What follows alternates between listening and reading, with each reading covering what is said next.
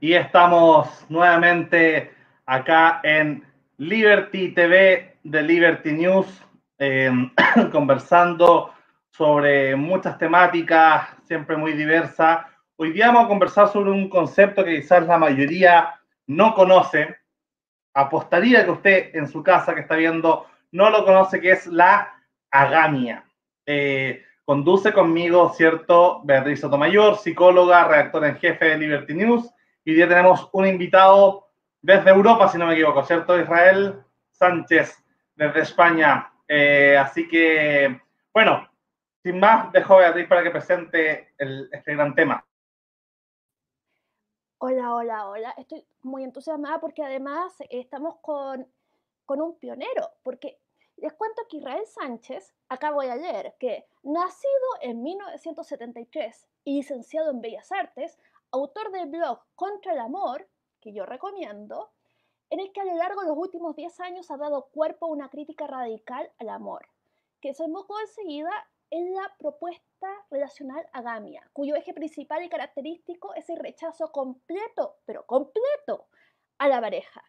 Acaba de publicar su primer libro, que a la vez es el primer libro sobre agamia, con el nombre Agamia, Programa para la Emancipación Relacional Colectiva, Exacto, ahí está. Eh, próximamente en Chile, espero. Entonces, digamos, eh, esto es bastante de, vanguardia porque eh, es una no, un tipo de no monogamia, pero que, que, es realmente muy nueva. Cuéntanos un poquito más de esto, Israel, por favor. ¿Puede ser? Bien. Em, bueno, como, como dices en la presentación, lo más característico no sé qué está sonando. ¿Me está sonando algo a mí? ¿Es mi propio teléfono? Perdonad, es que soy muy, muy torpe y seguramente lo tengo... Bueno, no debería sonar. Eh, quito esto aquí.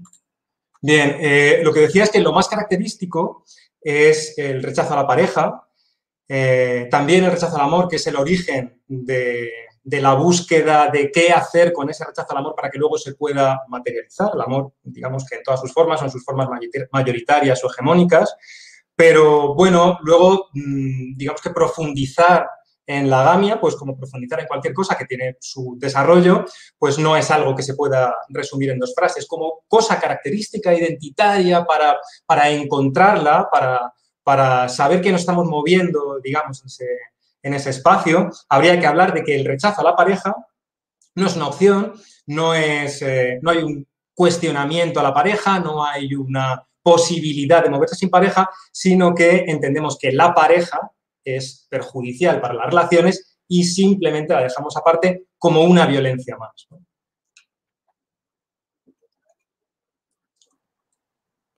Mira, tú hablas de que el tema de, la pareja, sí, he entendido que Sí, eh, que es una deforestación, una deforestación en torno al amor, o sea, como eh, que, digamos que, termina aislándonos más. Entonces, y esa palabra, una deforestación, como matar la vida, eh, cortar los árboles y, conducir, construir estacionamientos, digamos, alrededor de, de, lo que podría ser una vida más viva. ¿Es eso? ¿Sería como así? Es que eh, eh, hay una idea de cómo funcionan el, resto de las relaciones que es un poco hipócrita en nuestra cultura, ¿no?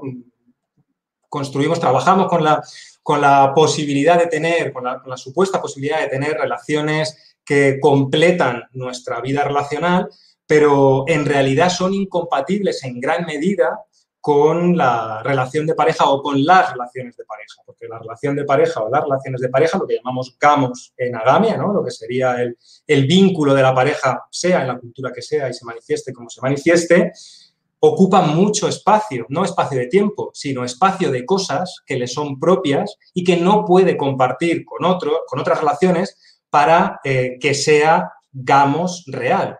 Si nuestras relaciones nuestras otras relaciones también son íntimas, si también son profundamente afectivas y si también son sexuales, eh, el gamos ya no es gamos porque no tiene nada que lo, que lo diferencie. Si lo único que lo diferencia es el sexo, pues entendemos que nuestra pareja es relativamente precaria. Para que sea verdaderamente completa, nuestra pareja, para que nos parezca una pareja respetable, eh, para que sea una pareja de la que estamos orgullosas y orgullosos, tiene que tener una intimidad y una afectividad eh, notablemente exclusivas, propias, muy específicas. Eso no se consigue por eh, conexión personal, ni siquiera se consigue por trabajo. Como verdaderamente se consigue es mediante la deforestación de las otras relaciones. Eso es lo que garantiza que nuestra relación gámica, nuestra pareja, va a ser mucho más profunda que las restantes. No establecemos el gamos porque llegue a ningún sitio, sino porque se diferencia. Una vez que hemos conseguido diferenciarlo, pues ya es pareja. Y lo diferenciamos así, no consiguiendo cosas con él, porque a veces nuestras relaciones de pareja son sumamente precarias, sino evitando tener esas cosas con las otras personas. Sí, bueno, primero para, para introducir eh, este concepto, este tema a quienes nos están mirando en este momento, em, entender que, es cierto que la, la, gamia podría entenderse de alguna forma como, como formas de eh, vida o vínculos eh, no monogámicos, pero claro, sería más allá la no monogamia o la monogamia, sino que sería agamia, ¿cierto? hay dentro de esta, de, de la época, yo diría, hipermoderna, eh, vamos desarrollando nuevas categorizaciones, el lenguaje va construyendo nuevas realidades y, y Agamia un concepto ¿no? nuevo eh, donde muchos dentro de la comunidad poliamorosa no saben distinguir bien y, ven cierta correlación con la anarquía relacional, y ya es un término eh, difícil de entender. Entonces, a ver si Israel podrías contarnos un poco qué significa anarquía relacional a tu ojos de ver, cuál qué significa Agamia y cuál sería la diferencia sustancial entre entre ambas formas? Eh, claro, esta pregunta, yo, creo que la, similitud aparente entre la anarquía relacional y la agamia eh, es el resultado de que ellas son ahora mismo, digamos, el extremo, ¿no? Se encuentran en el lado, a lo mejor más a la izquierda, de todo el arco relacional. Entonces, se mire desde donde se mire, se dice, bueno, esas dos que son parecidas y que están allí, que están allí, o sea, que son parecidas porque están allí, porque están en el mismo sitio, ¿en qué se diferencian? Pero en realidad, eh, en mi opinión al menos, son profunda, profundamente distintas. Y su espíritu es, muy distinto. Este, entre comillas, problema es un problema normal, es un problema de forma. Eh, y, y, surge también, pues, cuando no había agamia, pues, cuando se comparaba el poliamor con la anarquía relacional. De hecho, os pasará eh, cuando habláis con personas monógamas que no son capaces de distinguir nada en absoluto que no sea poliamor o que no entre o que no eh, al final acabe dentro, bajo el paraguas de poliamor o no monogamia o una cosa así, ¿no? Incluso se cuestiona un poco que diferenciar tanto pues ya es cosa pues como muy exclusiva y como muy pejiguera y como búsqueda de matices innecesarios, etcétera. Em, una forma muy sintética de, resumir la diferencia que yo entiendo que existe entre anarquía relacional y agamia es una especie de eslogan que utilizamos ahí, pues eso, con frecuencia, que es que eh, la agamia es a la anarquía relacional lo que el ateísmo al agnosticismo. Es decir, que la anarquía relacional, en el fondo, desde mi humilde opinión, es un constante no pronunciamiento. Eso es lo que es. Es el lugar donde nos sentimos cómodos cuando no sabemos para dónde tirar, cuando la monogamia se nos ha, digamos, acabado desde el punto de vista de la fe, cuando el poliamor nos parece que nos implica demasiado con cosas que recuerdan a la monogamia y cuando tampoco queremos mm, comprometernos con otras ideas que serían, pues, habría que decir, morales nuevas, nuevas formas de organizarnos, ¿no? La agamia, sin embargo, eh, es un abanico notablemente definido de formas de relacionarse que tienen pues una enorme flexibilidad, claro, pero a la vez tiene líneas rojas marcadas y que la comunidad se va dando a sí misma dentro de la medida en que la comunidad puede darse esas normas, ¿no? Todas esas normas, medio normas, propuestas de normas y debates sobre normas son cosas que yo jamás he encontrado en la anarquía relacional y que además suelen escandalizar mucho a la gente narcorrelacional. A la gente narcorrelacional, si le dices que la pareja está mal, normalmente te dirá, bueno, está mal para quien esté mal, pero no hay que rechazarla. Si le cuestionas el amor, pues ya a lo mejor directamente ni te contesta, ¿no? Bien, pues eh, la pregunta sería, bueno, ¿cuáles, ¿cuáles son tus líneas de demarcación, de definición de, la propuesta? En Agamia están claras. Em, sí, hay, quería hacerte una, consulta justamente sobre eso, porque, claro, planteas, y a mí me gustan los símiles, ¿cierto? Eh, dentro del ateísmo también está el antiteísmo, que sería como una, una opción abiertamente anti-creencias, ¿cierto? Nietzsche, Marx, eh, eran de alguna forma más que ateos, eran antiteístas. Em, entonces podría ser quizás, si uno ve este, este, este lineamiento, este arco iris de alguna forma de diferenciaciones, eh, porque en las relaciones también existe, y, claro, si uno pasa de la monogamia y lo siente como en términos eh, de metáfora política a la, a la derecha, porque es lo que hay, ¿cierto? Uno puede ser conservador y monógamo, por así decirlo, haciendo el símil, y uno va pasando hacia la, hacia el, a la posmodernidad, progresismo, el anarquismo, y, va avanzando, o el liberalismo, ¿cierto? Y va avanzando por el poliamor, por la anarquía relacional, por la gamia, pero hacia el otro lado, hacia la ultraderecha, también hay otras formas de, de vínculo sexoafectiva, eh, que, que, que, es lo que se conoce, bueno, como un grupo muy antifeminista, que son los, los la, la mansfera, ¿no? La, la, esfera del hombre que sería los MGTOW, ¿cierto? Los, los, los, famosos incel, ¿no? Y ahí, en el extremo, más extremo de ellos, había un grupo que nació en Japón que se llaman herbívoros, que justamente decidían no tener ningún vínculo, eran hombres, básicamente, que decían no tener ningún vínculo sexual, afectivo con mujeres, sobre todo desde, desde un rechazo hacia la, a la feminidad, esto era desde, pero de alguna forma se genera una, una, una herradura de la negación de todo vínculo romántico, pero desde el otro lado. Entonces, de alguna forma, se, se, lograrían mezclar de alguna forma, o, o, cuál sería la diferencia, evidentemente no toda diferencia porque uno nace de un pensamiento masculino, ¿cierto? O exclusivamente masculino. Pero cuál sería esta, esta, esta diferencia con respecto al tema de la gamia? ¿Es un no amor? ¿Es un no sentir vínculos? ¿Es, hay, hay sexualidad? ¿La sexualidad cómo se toma? ¿Cómo se delimita? Con qué seres humanos nos vinculamos sexualmente y con cuáles no. ¿Cómo entraría la gamia en, esa, en esas definiciones? Yo diría que la diferencia con estos ejemplos tan, tan bien traídos que, que mencionas es que en la agamia la negación es el paso anterior a la afirmación. Es decir, negamos para separar piezas que están mal montadas y poder montarlas de una manera más colectiva, más amplia, más ambiciosa y más justa. Mientras que estos movimientos de derecha son una individualización uh, llevada al extremo que entiende el modelo de vida, entiende la posibilidad de felicidad como un refugio del individuo en sí mismo y nada más, sin grandes esperanzas eh, comunitarias. ¿no? Eh, no hay que, creo yo, escandalizarse con estas ideas nuestras, que son un poco compartidas por todas y todos, de que empezamos siempre negando algo, ¿no? No pasa nada por, empezar negando algo, siempre tenemos que negar, ¿no? Porque eh, nos movemos porque algo nos parece mal. Entonces, lo primero que hacemos es señalarlo y después buscamos cómo resolverlo. Así que no pasa nada. Yo cuando, cuando solo hablaba contra el amor, pues la gente me decía, bueno, mm, vale, pues muy bien, está, vale, supongamos que está bien, a veces están de acuerdo, a veces no, pero supongamos que está bien, pero entonces, ¿ahora qué hacemos? Y cuando tuve lo que para mí fue la idea feliz de la agamia, dije, ah, ya sé lo que vamos a hacer, es lo que vamos a hacer. Esto va a ser un hacer, va a ser relaciones ágamas. Y me parecía una, manifestación en positivo, pues eh, sí, como muy, ya muy completa, ¿no? Luego lo pensé y digo, pero si esto es otra negación, si, estamos negando uno, además está ahí inmerso en el nombre.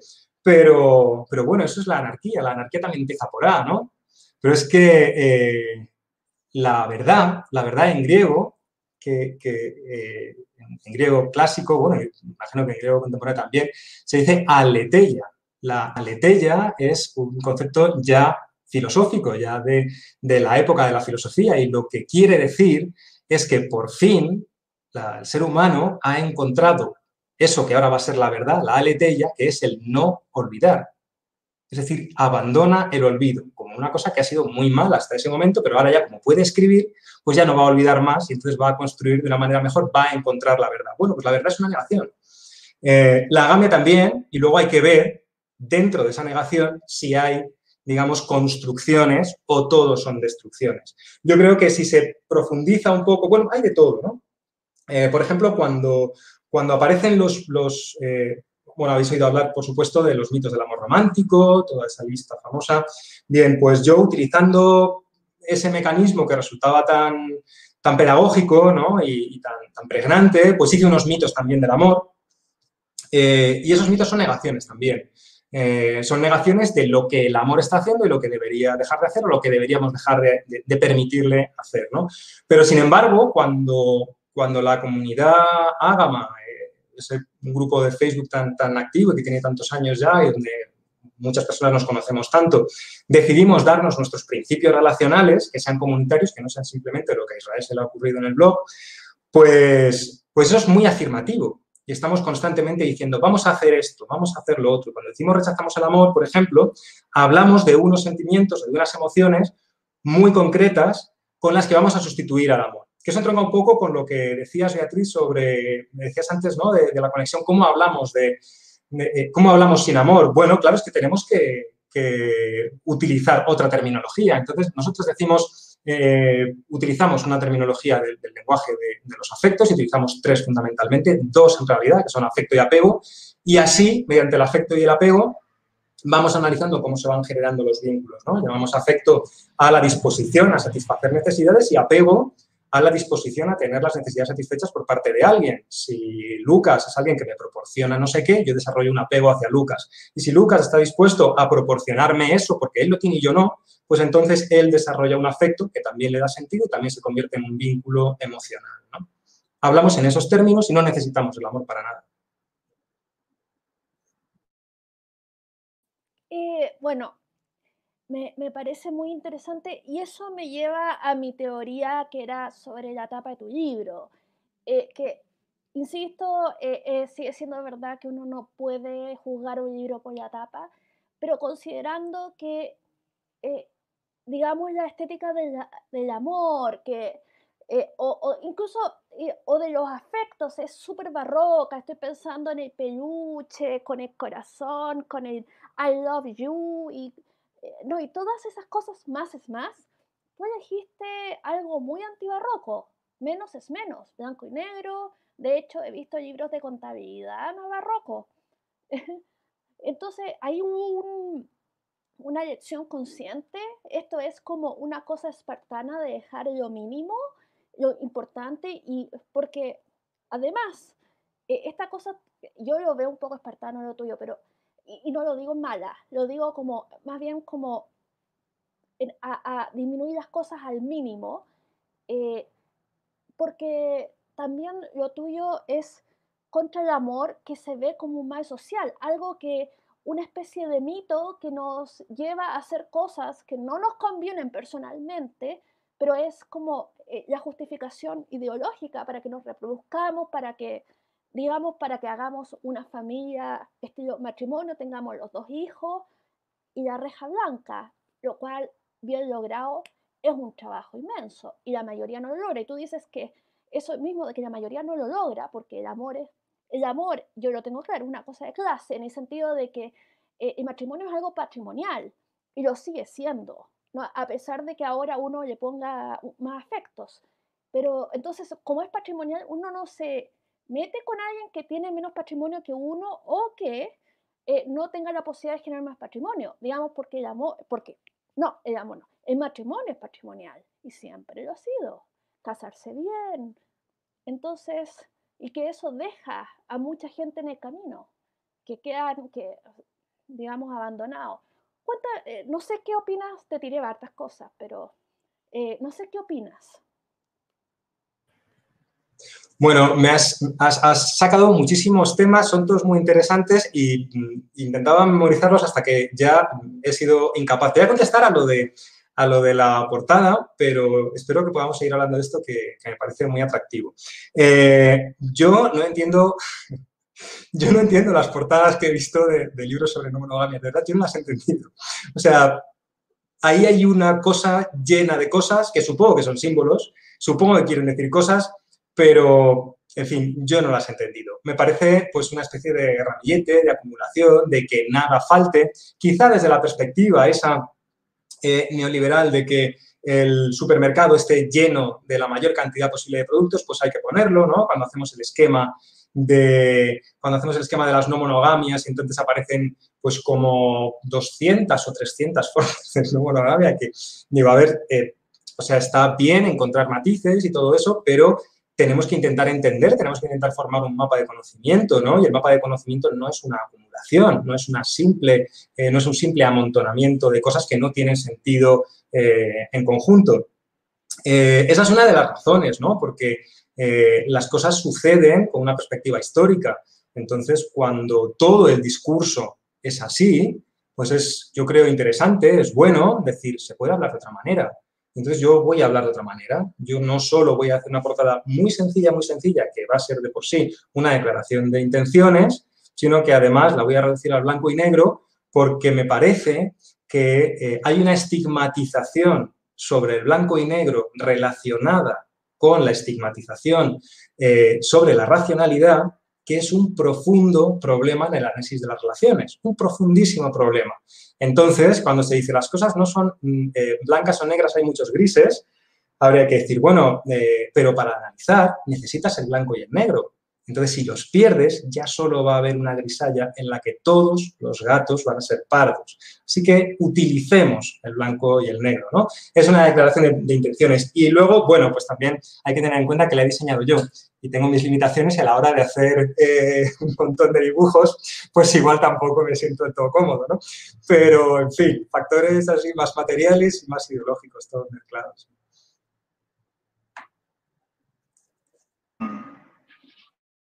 También cómo es la vida en, este ideal. Analicemos la vida de, un ágamo que nace, que nace, o sea, imagínate, nace un ágamo de progenitores ágamos.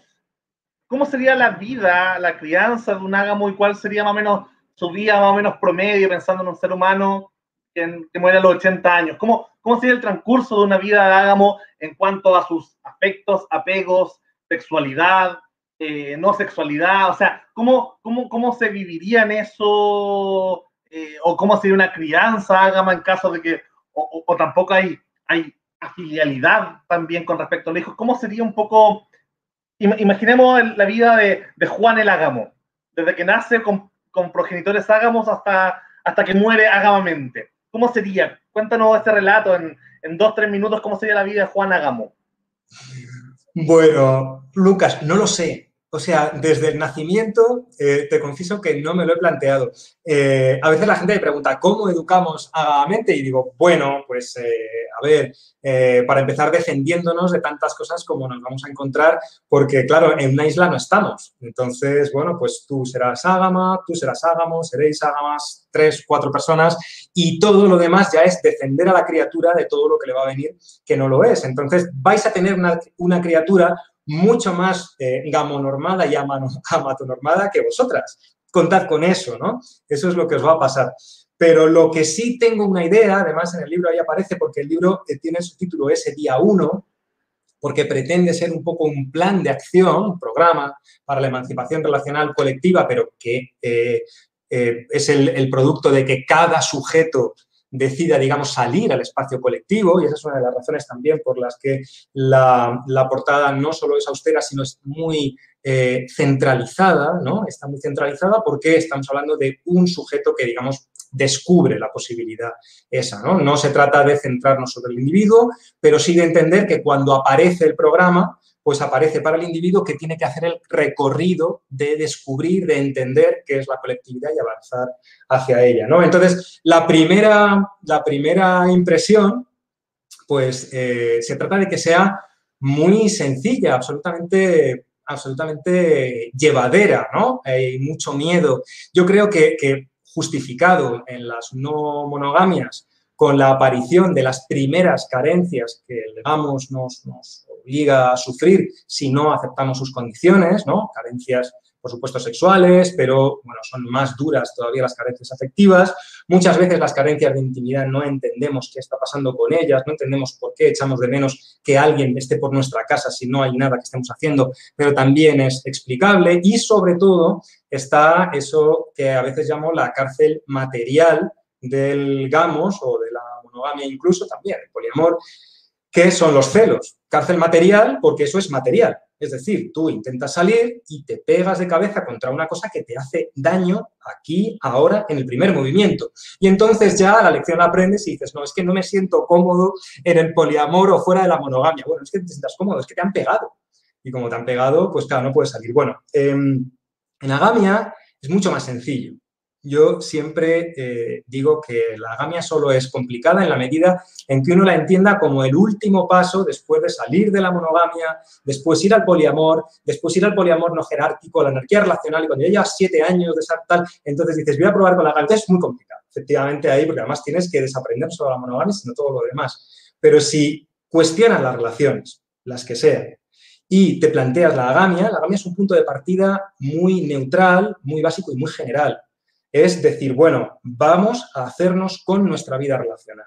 Vamos a partir prácticamente de cero, partiendo solo de la necesidad de respetarnos y eh, vamos a ver qué vamos encontrando sin aceptar que cada vez que encontremos algo entramos en una cadena automática que nos lleva a un punto muchísimo más lejos que es la pareja. Eh, bueno, pues esa persona que se levanta un día y dice, me convence lo de la gamia, va a intentarlo, hoy soy ya ágama, pues no le pasa nada. Eh, en fin, desayuna, va a trabajo si lo tiene y empieza a relacionarse. Y a lo mejor empieza a encontrar eh, ciertas necesidades o ciertas carencias. Si encuentra carencias afectivas, eh, lo que tiene que hacer siempre antes de intentar resolverlas mediante un GAMOS es analizar el contenido de las carencias afectivas, intentar saber qué es lo que está echando de menos del GAMOS, porque el GAMOS es un monstruo incalculable, es un monstruo inanalizable, es una barbaridad, está todo ahí metido. Entonces, no puede ser que cada vez que echamos algo de menos en nuestras relaciones, nos vengan con el pack completo del. Tenemos para eso, para evitarlo, que saber qué estamos echando de menos. Echamos de menos, pero como no es el dolor de los celos porque no tenemos pareja, pues bueno, pues lo echamos de menos, vamos a ir viendo, es llevadero, se puede, no es un sufrimiento enorme, para nada, es un cierto sufrimiento, seguramente muy inferior al que tiene la mayoría de la gente que está en pareja o que está intentando tener pareja, bueno, no, no, no vivimos sin sufrimiento, pero es muy llevadero y nos sirve como estímulo para ir analizando. ¿Qué necesito? Ahí en el libro pongo el ejemplo, bueno, de que a lo mejor necesito, voy poniendo eh, experimentos de viajes, ¿no? Llega el fin de semana, echo de menos pues tener una especie de convivencia, echo de menos a una persona, le propongo hacer un viaje, cuando volvemos analizo si ya me he quedado satisfecho o no, lo pruebo de otra manera, pruebo con otra persona y voy aprendiendo sobre mis relaciones y voy eligiendo qué elementos voy introduciendo en ellas, ¿no? Es muy sencillo, lo que pasa es que nos vamos a equivocar un par de veces al principio porque hay que practicarlo, pero es infinitamente más sencillo que todo esto que hemos aprendido de la monogamia, que hemos necesitado para ello muchísimas películas, muchísimos dibujos animados, muchísimos cuentos para poder entender en qué consistía esa cosa tan extraña de que tú ibas por la vida, tenías unas amigas, tenías unos amigos y de pronto había que coger a una o uno, hacerlo tuyo con un morreo, tener luego unas relaciones sexuales a partir de las cuales es todo complejísimo. Hemos necesitado aprender un montón. Para esto no hay que aprender tanto, es mucho más sencillo. Y si se... Mm, eh, hay una pregunta con respecto a esa, última parte de ir aprendiendo como evolutivamente. Eh, y pasa mucho que hay un discurso conservador o reaccionario justamente que te dice, mira, uno se da mil vueltas, pero finalmente termina en, en lo mismo. O sea, si, si tú echas a competir básicamente puede ser que la gran mayoría de las personas termine por sinergia, ¿cierto? Por prueba y error, estando más o menos saliendo los fines de semana con más o menos el mismo estilo de vida y terminar en algo que desde afuera se podría ver perfectamente como una monogamia en la praxis. ¿Eso podría ser un resultado que igual se considere ágamo o, o lo ideal es... Eh, eh, o, o, o, habría un cuestionamiento a, mira, si es que uno termina el mismo resultado, quizás se hizo mal el procedimiento. Bueno, es que, claro, desde fuera vamos a sufrir presión normativa, ¿no? Entonces, eh, yo creo que es un poco, yo conozco relaciones que a mí me parecen muy ágamas y relaciones que me parece que se llaman ágamas y no lo son, y desde fuera reciben casi siempre eh, el mismo estigma, ¿no? dicen, bueno, pues agamia fracasada, ¿no? Desde fuera, desde la normatividad, desde gente que, bueno, pues que se siente, que se considera reafirmada y puede decir que las alternativas a la norma no funcionan, ¿no? Eh, ¿Qué tendría que pasar para que efectivamente esa relación no fuera un?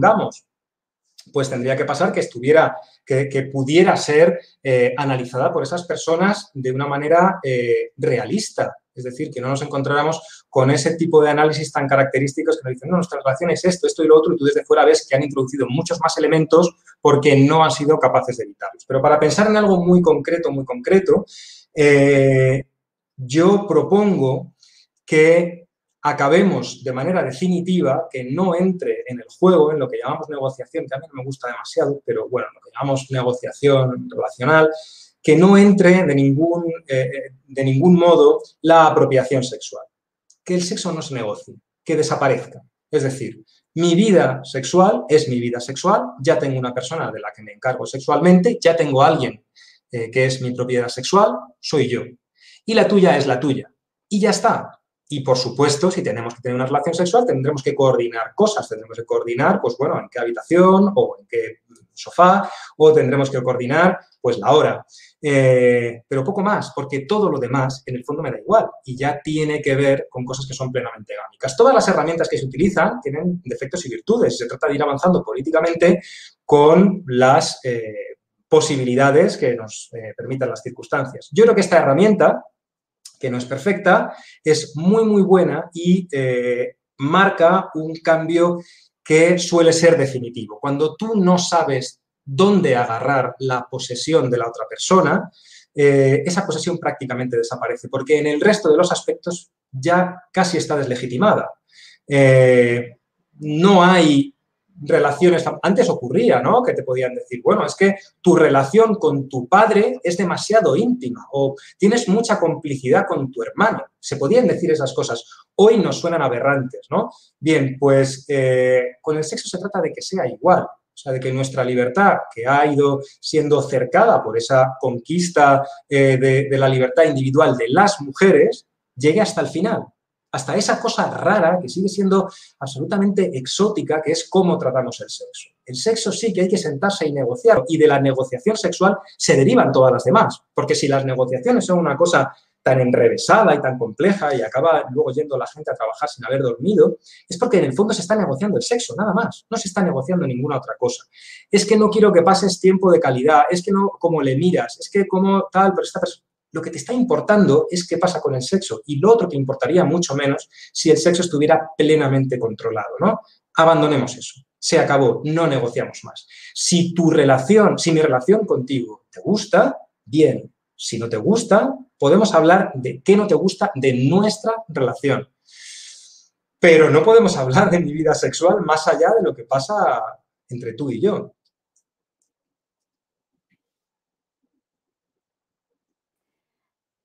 Ok, digamos que Madrid entero se pone a gamo. ¿Cuál sería como la utopía? Ah, porque tú, digamos, si tú haces estas diferencias, estos blancos y negros, porque quieres, eh, tú estás, es un proyecto político. ¿Cuál sería la utopía? De pronto todo Madrid ¿Cómo se vería es, eso? ¿Cómo te Es muy difícil imaginarse eso. Mira, en el, libro tiene una estructura que cuenta un poco eso. ¿no? Eh, la primera parte se llama eh, rebeldía y es el análisis de nuestras relaciones tal y como las entendemos y la apelación a un sentimiento de rebeldía ante ellas. La segunda se llama rebelión porque la concibo como una burbuja que tenemos que hacer cuando salimos de la normatividad. Necesitamos unas herramientas que nos hagan sobrevivir. No podemos decir, venga, poliamor o venga, mm, lo que venga, ¿no? Porque entonces nos vamos a llevar todas en el mismo carrillo. Necesitamos esa burbuja desde la que pensar, desde la que construir estratégicamente. Y la tercera parte, cuando la burbuja está construida, la burbuja de la rebelión de la Comuna de París, aquello París está bien cerrado, ya no entra nadie, bueno, ahora vamos a ver cómo nos hacemos con el resto de Francia o de Europa, ¿no? es la revolución. Y la revolución, eh, según la cuento en el libro, tiene dos ejes que se intersecan en un punto que son los tres elementos de los que principalmente creo que había que hablar. Uno es el género eh, y el, lo que se entiende es esa idea que ahora ya parece que estuviera obsoleta, que fuera una idea vieja del feminismo, que es que hay que hacer desaparecer al género, hay que conseguir que el género pierda toda relevancia social, toda relevancia política, toda capacidad para jerarquizar las relaciones. Hay que acabar con eso. Eh, la segunda es mucho más complicada de entender, de asumir, precisamente porque estamos centradas en el género. ¿no? Es eh, eso que llamo ahí valor sociosexual, que es lo que tradicionalmente se ha entendido desde la, desde la sociología como el mercado matrimonial. El mercado matrimonial es el eje capitalista. Tenemos un eje patriarcal y un eje capitalista. Y los dos, bueno, pues eh, coadyuvan una, opresión, ¿no? Eh, el eje capitalista lo que nos como nos ordena, es según una jerarquía de clases normal y corriente, pero a través de las relaciones. Las personas mejores posibilidades relacionales, las siguientes, las siguientes, etc. Bien, sin esa competitividad colectiva, sin esa, eh, obligación de ser lobos todos para todos, eh, o perdón, con ella, no hay manera de pacificarnos. O reconocemos que todas y todos estamos luchando por robar la mejor pareja de otra persona que a lo mejor la necesita o no, vete a saber, o reconocemos que tenemos que mm, encontrar otra manera de satisfacernos, de repartirnos los recursos de una manera igualitaria, equitativa y basándonos no en la competitividad, sino en el reparto eh, racional, o todo lo que consigamos arreglar va a ser quedarnos enfocadas, enfocados en esa competición nada más. Y podemos imaginar esa distopía. Podemos imaginar la desaparición completa del género, un solo género. Imaginemos que, por lo que sea, quien crea en él o quien no, quien no crea en la desaparición del género, pues que imagine que hubiera solo un género y ya está a priori. Eh, esa sociedad es perfectamente jerarquizable a través del sexo, igual, absolutamente igual gente que tiene más sexo, gente que tiene menos, que tiene más poder gracias al sexo, no porque el sexo de por sí sea un gran poder, el sexo simboliza un gran poder. Bueno, pues eh, esa jerarquía haría que todo el mundo estuviera constantemente en conflicto, salvo que se construyeran clases revolucionarias en función de las jerarquías sexuales. Esos dos ejes se, cruzan así, hay que resolver los dos, se cruzan en el propio sexo, en la propia eh, relación sexual. ¿no? Eh, nuestro sexo es eh, un sexo, lógicamente, producto del patriarcado. Es decir, podemos imaginar el sexo natural, podemos imaginar una especie de, cosa aparte del contexto histórico y social, pero, mm, en fin, lo que parece realmente de sentido común es que se lo ha construido el patriarcado y el capitalismo, y el, sexo está cargado de esa simbología, ¿no? Eh, y la simbología que el patriarcado aporta al sexo es que gracias al sexo tú entras a poseer a una persona, se convierte en tu esposa, en tu esclava eh, sexo reproductiva. Eh, bueno, pues mm, hay que conseguir que el sexo sea solo sexo. Hay que conseguir que el sexo no simbolice nada y que cuando queramos otra cosa, tengamos que apelar a esa otra cosa, tengamos que recurrir a esa otra cosa. Si yo quiero que tú seas mi esclava, pues te lo tendré que pedir independientemente de que el sexo me esté dando el derecho a hacerlo. Pues con esos tres movimientos que me parece muy difícil imaginar cómo funcionarían y cómo transformarían completamente la sociedad, eh, bueno, pues estaríamos ya en una posición como para, en fin, empezar a plantearnos lo de eh, los eh, viajes espaciales, ese tipo de cosas, salvar, salvar el planeta, cosas más ambiciosas y necesarias. Sí, quería ir justamente indagar sobre, sobre varias cosas que dijiste. de alguna manera, esta, esta teoría agámica, por así decirlo, o de, de, estructuración mental de la, de la agamia, tendría, por lo, por lo que estoy entendiendo, más un énfasis em, como en la liberación del, término, del tema sexual como piedra angular de, lo, de todo lo demás. Un poco como la teoría marxista podría tener, no sé, la propiedad privada como eh, la piedra angular de todo el sistema de la, de la infraestructura burguesa, ¿cierto? Y, pero, pero partiría de la, de la, propiedad privada todo, todo tipo de revolución posterior, eh, que es la base del pensamiento marxista. En caso de que fuera el sexo el tema, eh, y ahí me entra la duda un poco en qué se diferenciaría, por ejemplo, con el amor libre, en cuanto uno puede tener relaciones románticas, pero no tener en ningún caso em, propiedad sobre la sexualidad del individuo, del otro, de la pareja en este caso. Em, ¿En qué se diferenciaría con la gamia? Y ahí me, me, nace la siguiente reflexión también. Eh, me parece, bueno, yo soy claramente probablemente más capitalista o, o, más procapitalista que tú, pero me parece justamente que el capitalismo basado en el liberalismo, o sea, en, el, en, el, en, en este liberalismo sobre todo ya eh, democrático, cuando acaba con la esclavitud, cuando acaba con la posibilidad de ser propiedad de otro, o un capitalismo liberal que ya no permite eh, no sé, que, que, un burgués tenga propiedad sobre un esclavo como fue, no sé, en el siglo XVIII, eh, y, cada persona es realmente autodeterminada, un, me parecería que la GAMI en ese caso se parecería bastante más a un anarcocapitalismo, ¿cierto? El anarquismo tiene posibilidad de ser colectivista o capitalista. Y acá me parece que puede haber, puede, pueden darse las dos opciones, pero, pero me parece bastante coherente con el anarcocapitalismo, en cuanto cada individuo sujeto es solamente él dueño de su propia sexualidad y nadie puede interferir en ningún momento sobre esa sexualidad individual. Y probablemente la mayor diferencia que se ve entre un anarcocapitalismo y un anarcocomunitarismo o, o comunismo eh, es justamente el tema de la competencia que menciona. Pero, pero es muy difícil, al menos desde una perspectiva o una lectura quizás más biologicista de la antropología, eh, que, hay capital sexual, ¿cierto? Que, es imposible alejarnos del capital sexual porque es mucho más probable que encontremos atractiva a alguien de 20 años que a alguien de 60. Es eh, mucho más probable que encontremos a alguien, no sé, con six-pack más atractivo que alguien con 200 kilos de sobrepeso. O, y así podemos hacerlo con cualquier cosa. Entonces, si tú das, privatizas al tal nivel de que solo un sujeto, un individuo pueda ser libre su sexualidad, es posible que alguien que tenga un atractivo sexual particular, si sacamos todo el tema de plata, poder, estatus, igual así la belleza o la sexualidad, porque estamos hablando de recursos limitados. El eros es limitado. No, no podemos hacer que, una chica guapa eh, tenga relaciones sexuales con todo Madrid, ¿cierto? Porque no da el tiempo, no da el cuerpo, no da la salubridad, no da las ganas, no da el eros, no da la psiquis. Entonces, al final, igual estamos hablando de un recurso bastante limitado. Y, me imagino que si cada uno puede decidir sobre su propia sexualidad, es probable que se vayan a generar una especie de jerarquización natural basada en un valor intersubjetivo, si se quiere, de, distinto, de distintas interacciones. Y quizás la gente guapa tenga más sexo que la gente que no es guapa.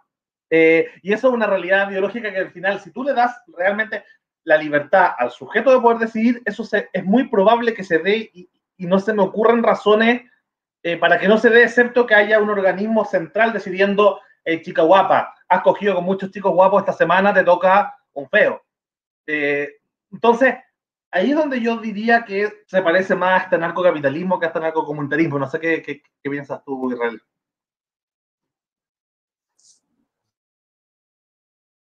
de los más complejos de abordar, eh, pero yo te, propongo un,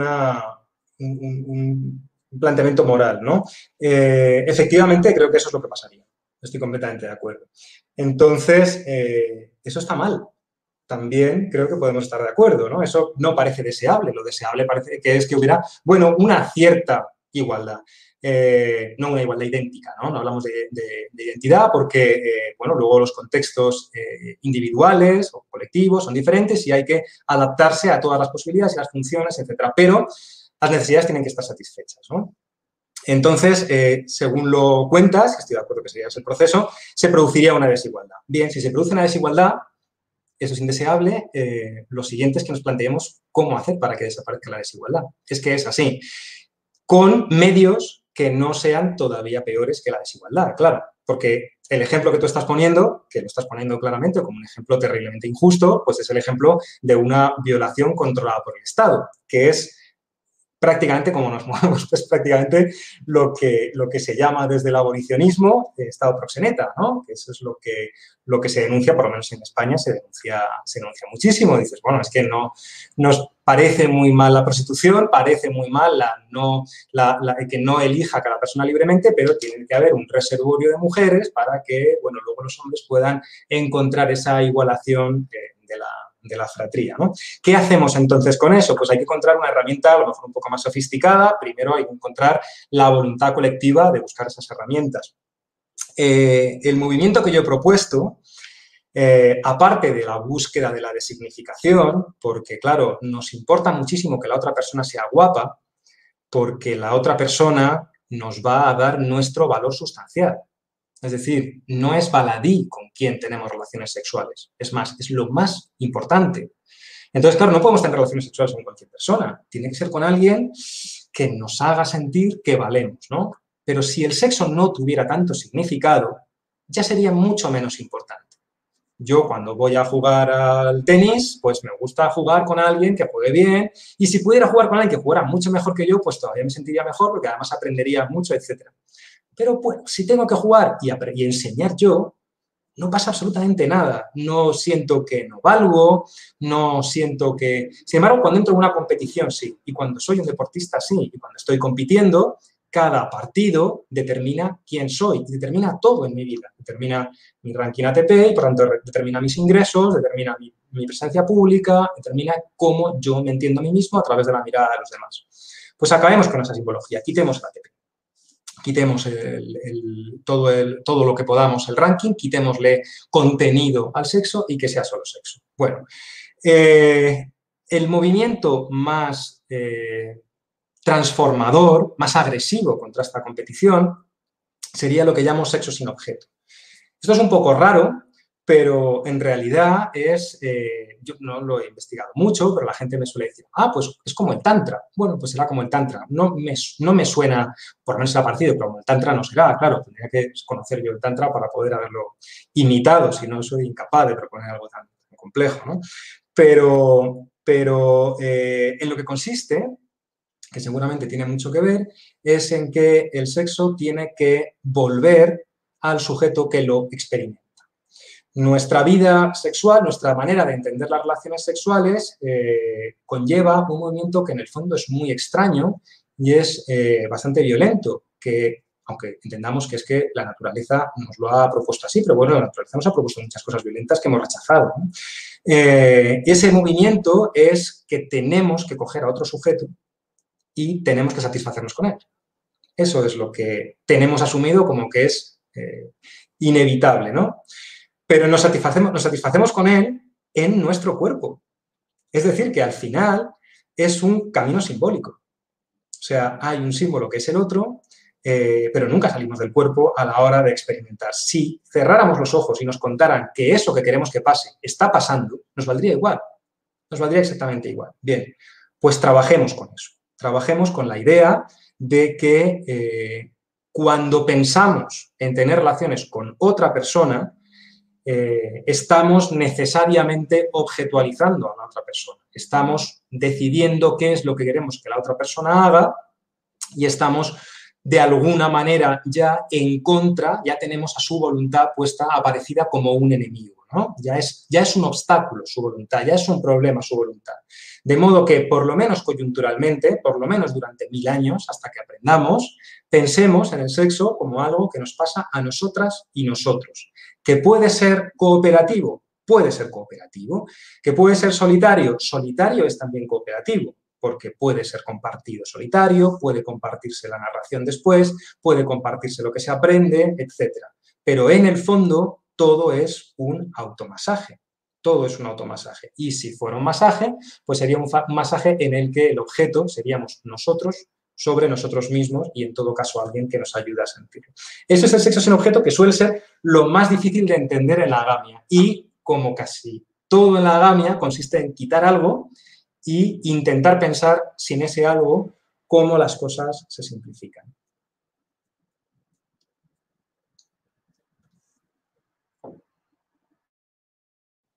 Bueno, eh, ahora a mí me gustaría hacer una pregunta muy práctica. ¿Cómo uno consigue este libro? Estamos, hay gente que no está viendo Guatemala, piensa en Latinoamérica. Eh, ya vi y no está en Amazon. Así que, digamos, pero ¿cómo uno, eh, dónde está? Eh, cuéntanos. Bueno, es, mi primer libro, es autoedición, me ha ayudado muchísimo eh, eh, Raquel Manchado de Antorcha Ediciones, me ha ayudado muchísimo, me ha ayudado todo y todo lo que he aprendido más allá de escribir el libro, pues prácticamente me lo ha ido explicando ella, yo lo voy aprendiendo poco a poco, ¿no? Entonces, eh, de momento solo está en alguna librería de Madrid y para el resto de los destinos yo lo envío por correo. Entonces, lo único que tienen que hacer es ponerse en contacto conmigo eh, por ejemplo, pueden hacerlo en la página de Facebook Agamia Día 1 o pueden escribir a Agamia Día 1 todo junto arroba gmail.com o pueden ponerse en contacto conmigo del modo que, encuentren más cómodo. Y, ya está. igual, eh, con el tiempo van apareciendo algunos otros medios que yo, sobre todo en la página de Agamia Día 1 y a veces también en el blog, pues voy actualizando.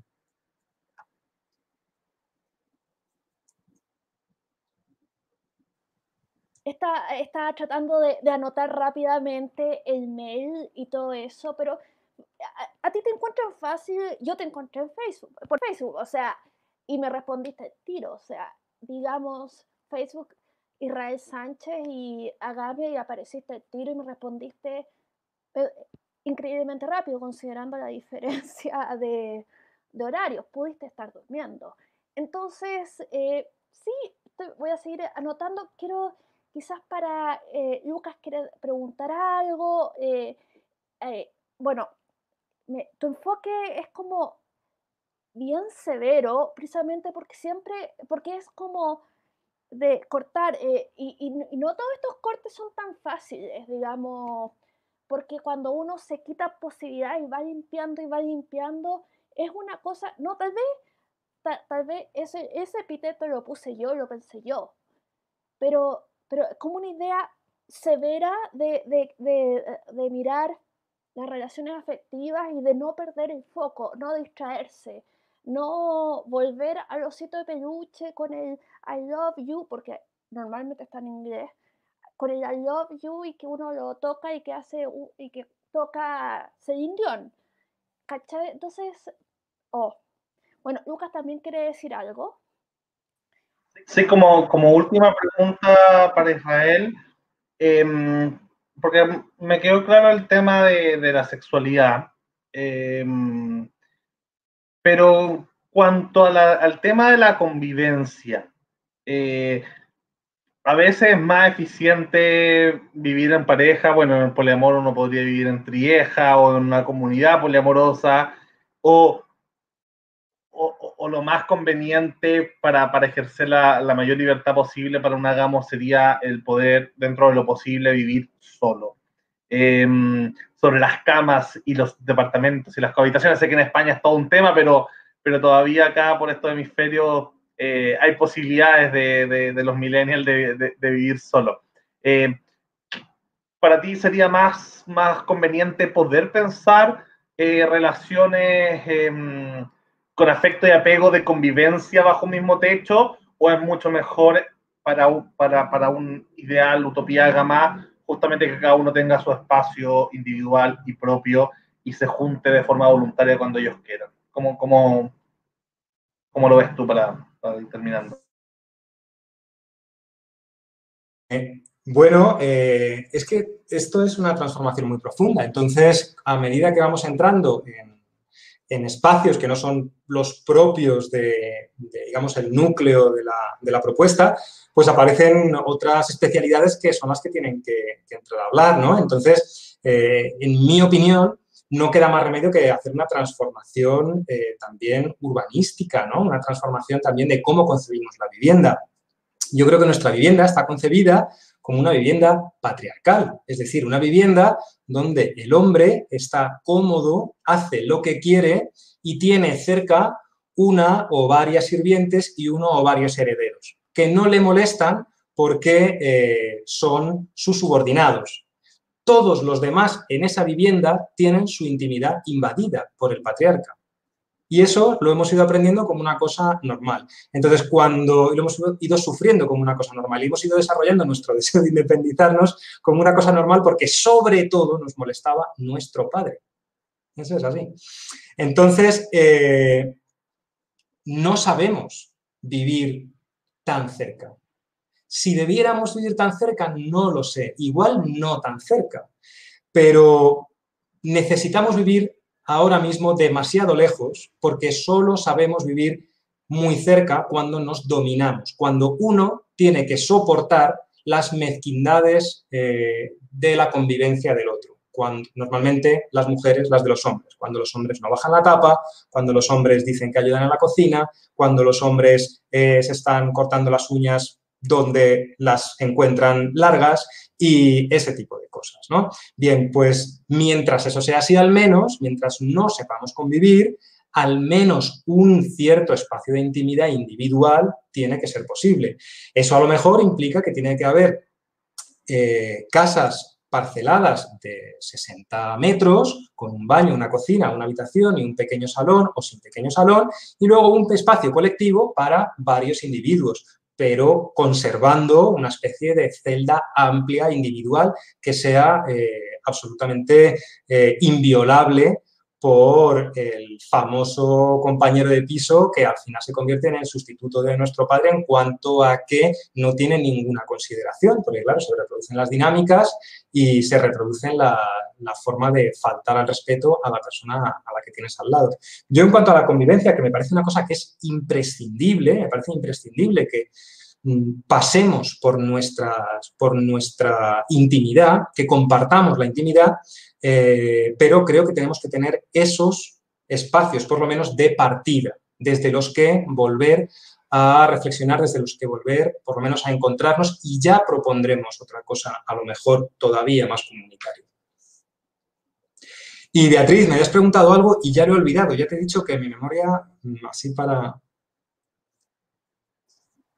Eh, diablos, a mí también se me olvidó. Eh, el secreto de la felicidad, no sé. Eh, bueno, y si lo tenías, te se te olvidó también. Bueno, sin, sin más, hoy agradecerte, Israel, por, por esta excelente conversación. Esperamos, ojalá tenerte en algún otro conversatorio también para ir viendo cómo se, se va desarrollando y también para ir presentándole a mm, quizás a las personas distintas formas de, de, pensar los vínculos, de pensar las afectividades, de pensar las sexualidades, porque hoy día, bueno, como decía, yo soy más defensor del mercado, yo, yo creo que esto es parte de la libertad justamente poder elegir distintos tipos de, de, de afectividades y que no sea la imposición cultural, ni estatal, ni familiar, ni colectiva, ni, ni ideológica la que vaya imponiendo a todos al menos la misma forma de relacionarse, vincularse y sentir. Yo creo que al menos la libertad y el conocimiento es libertad en este caso. Yo creo que el poder conocer distintas formas de, de visión del mundo aporta mucho a al menos a abrirle eh, a muchos la posibilidad de leer sobre otros tipos, de informarse, de ver estos debates. Así que muchas gracias Beatriz, muchas gracias Israel y muchas gracias a todos los que nos estuvieron viendo.